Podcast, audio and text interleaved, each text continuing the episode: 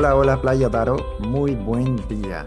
Yo soy Rey Aguilar, médico de profesión, y este es un nuevo espacio en la radio llamado Cápsulas de Bienestar. Este es un nuevo programa en el cual, pues, hablaremos sobre temas de salud. Y hoy conmigo está Che. Hola Che, ¿qué tal? ¿Cómo estás? Hola Rey, un gusto estar aquí con vos y poder compartir este tema, así que esperemos que sea de mucha utilidad para los que nos escuchan. Y bueno, el tema de hoy es las consecuencias que está dejando la pandemia en la salud mental. ¿Y por qué esto? Pues porque aunque parece o creemos de que porque ya nos hemos relajado en las medidas de cuidado o de protección, parece que se nos olvida que este, eh, todavía seguimos en pandemia, que todavía se están viviendo estas consecuencias. Para seguir con la introducción, antes de empezar a preguntarte un poquito más, Jay, me gustaría mencionar algunas cifras. Por ejemplo, la OMS dice que el 93% de los países ha visto cómo la pandemia paralizaba o afectaba sus servicios de la salud mental. Esto lo estoy tomando de una publicación que hizo la Confederación de Salud Mental en España este mismo año. ¿eh? Los pensamientos suicidas han aumentado entre un 8 y un 10%, sobre todo en personas adultas jóvenes, donde la cifra asciende entre un 12.5 y un 14%. Las personas que superan el COVID pueden tener un mayor riesgo de tener secuelas en su salud mental. Una de cada cinco personas que ha pasado la enfermedad se ha enfrentado por primera vez a un diagnóstico de ansiedad, depresión o insomnio y tiene además el doble probabilidad de tenerlos. Ha empeorado la salud mental entre las personas que ya viven en situaciones socioeconómicas desfavorables y entre las personas con problemas de salud mental previos. Que el 46% de la población española manifestó un aumento de malestar psicológico durante el confinamiento y un 44% señala que ha disminuido su optimismo y su confianza. Che, ¿qué te parece todo esto? Me parece excelente que lo presentemos, Rey, porque es lo que nos ayuda a, visualizar cómo está la situación. Las estadísticas nos ayudan a ver en realidad qué es lo que está pasando en términos de números, porque sí, podemos saber, ¿verdad? En términos generales, qué es una pandemia y cuáles son las consecuencias y cómo nos afecta, pero a veces tenemos una visión bastante limitada y solo vemos a nuestro alrededor. Pero ya cuando tenemos esos datos específicos, nos damos cuenta de la magnitud de lo que está pasando. Así que por eso es tan importante hablar de estos temas. Así que sigamos hablando de salud mental. Che, y antes de que sigamos avanzando un poco, mientras preparábamos este tema, encontramos un término que me gustaría que explicaras porque tiene muchísimo que ver con lo que he hablado y con lo que vas a hablar vos, que es la vulnerabilidad social, psicosocial y por qué es tan importante en este tema. Bien, cuando hablamos de vulnerabilidad social o psicosocial, estamos hablando de un grupo de personas que son más sensibles a verse afectadas por todo lo relacionado con la pandemia y las consecuencias o los efectos de esto. Entonces una persona vulnerable es más sensible, es decir, que se puede ver más afectada y por lo tanto va a tener mayor dificultad para construir eh, sus medios de subsistencia o de apoyo social después ya sea de llámese una pandemia, una catástrofe o alguna situación externa.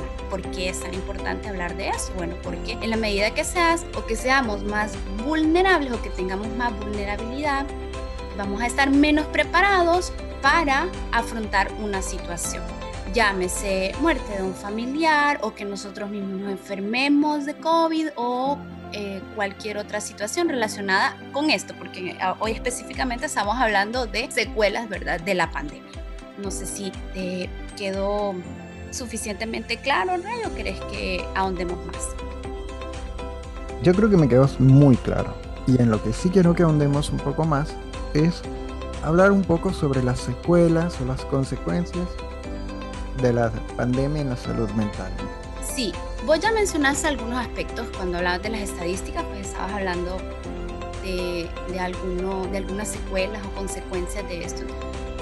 Los podemos categorizar. Por ejemplo, podemos tener eh, secuelas de orden inmediato y podemos tener otras de, unos efectos más tardíos. Por ejemplo, mencionabas algunos episodios eh, depresivos, también mencionabas reacciones de estrés, esas son como eh, las consecuencias o secuelas más inmediatas, también algunos episodios de ansiedad. Cápsulas de bienestar amb Ray Aguilar y el seu equip. Lo cual conlleva también a que se vean afectados nuestros pensamientos. Vos hablabas acerca del suicidio, de cómo ha incrementado y en efecto, esa es otra consecuencia de esto. No necesariamente tenés que estar ya eh, padeciendo de un trastorno o de una mm, situación patológica para eh, que tengas ideas ¿verdad? de suicidio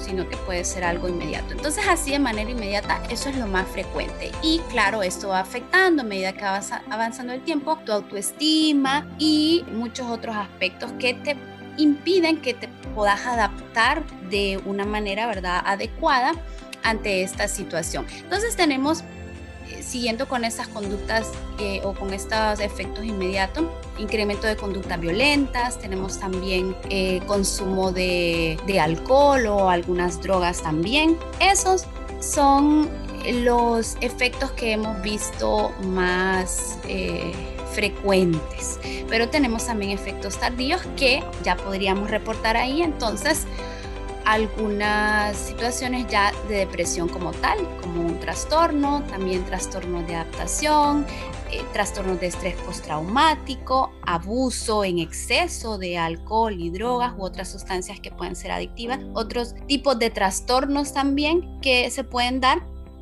Y en general, ¿verdad?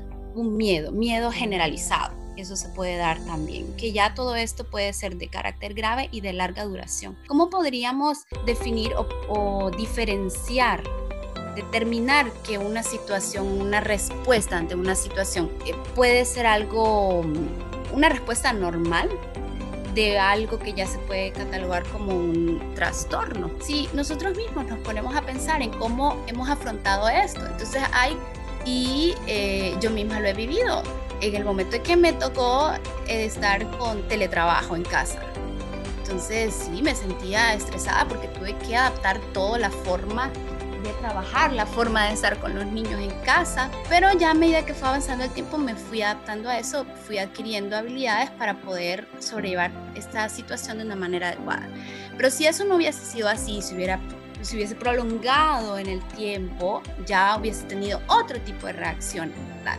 Entonces, el estrés ante esa situación puede ser hasta cierto punto normal porque te lleva a una acción, a encontrar una forma de poder salir de esa situación, que fue lo que pasó en mi caso, pero no a muchas personas les ha pasado así, como te decía, no todos, ¿verdad? Tenemos los recursos para poder salir adelante ante una situación. Entonces hay que entender que todos somos diferentes y no todos podemos manejar las situaciones de una manera adecuada desde el inicio. A veces nos cuesta un poco más, así como pude salir yo avante en esa situación, pues en otras situaciones no tanto. Entonces estoy segura que así les pasará a muchos.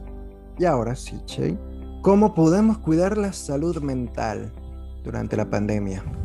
Tengo algunas recomendaciones que nos pueden servir a todos porque eh, pues no estamos exentos de poder enfrentar una situación así, de poder enfrentar secuelas en una situación como la que estamos viviendo.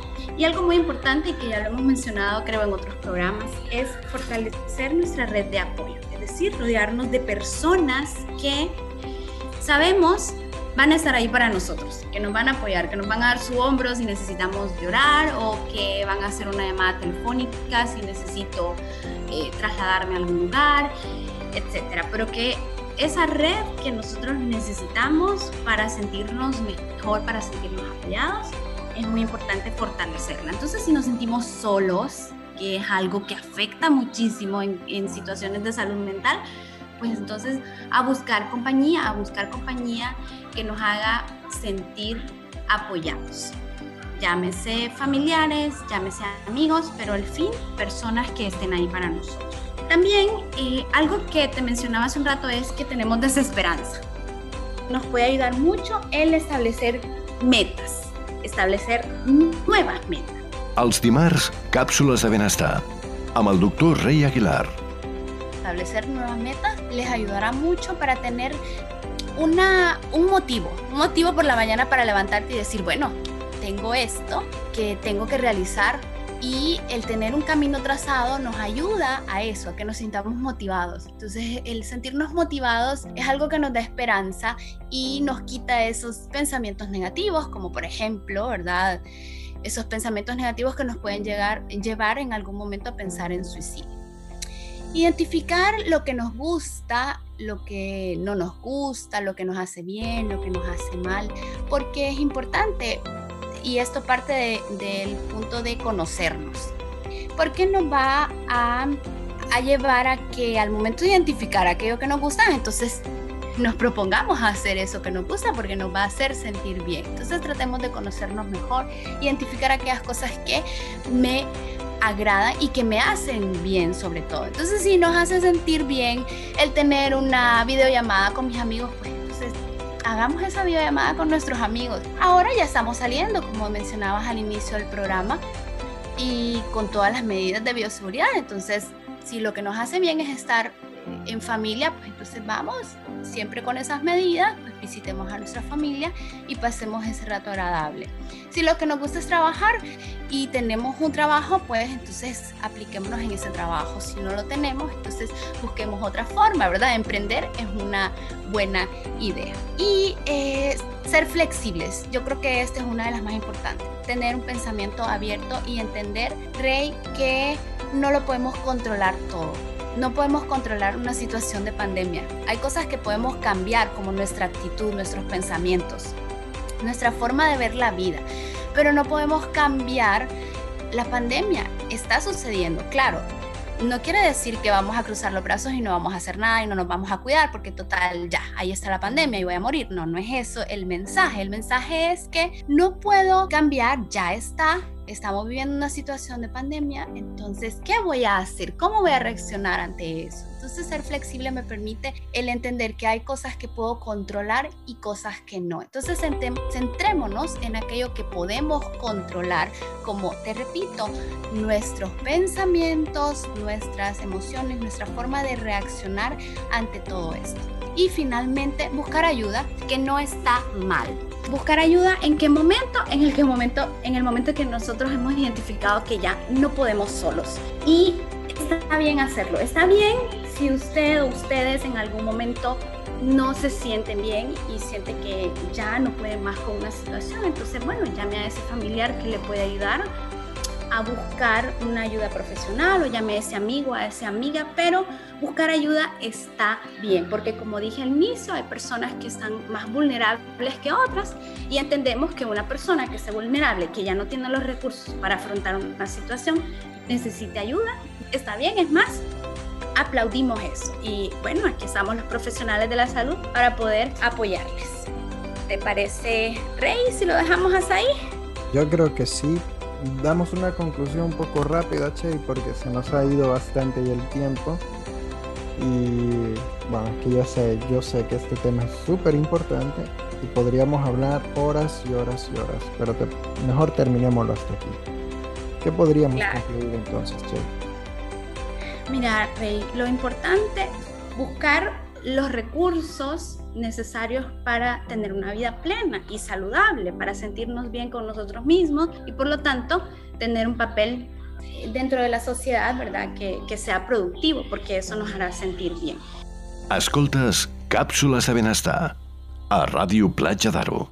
El hacer eso, ¿verdad? Nos permite evitar todas aquellas conductas riesgosas, todo aquello que, va, que atenta contra nuestra salud mental. Así que entendamos esto, entendamos que es importante ser responsables de nuestra salud mental a pesar de, eh, de ser vulnerables. Si usted se encuentra en una situación vulnerable, es decir, si usted es una persona poco resiliente, si usted es una persona que tiene poco apoyo social, eso se puede revertir. Todo eso tiene una solución. Entonces, eh, lo importante es poder identificar ¿Con qué cuento?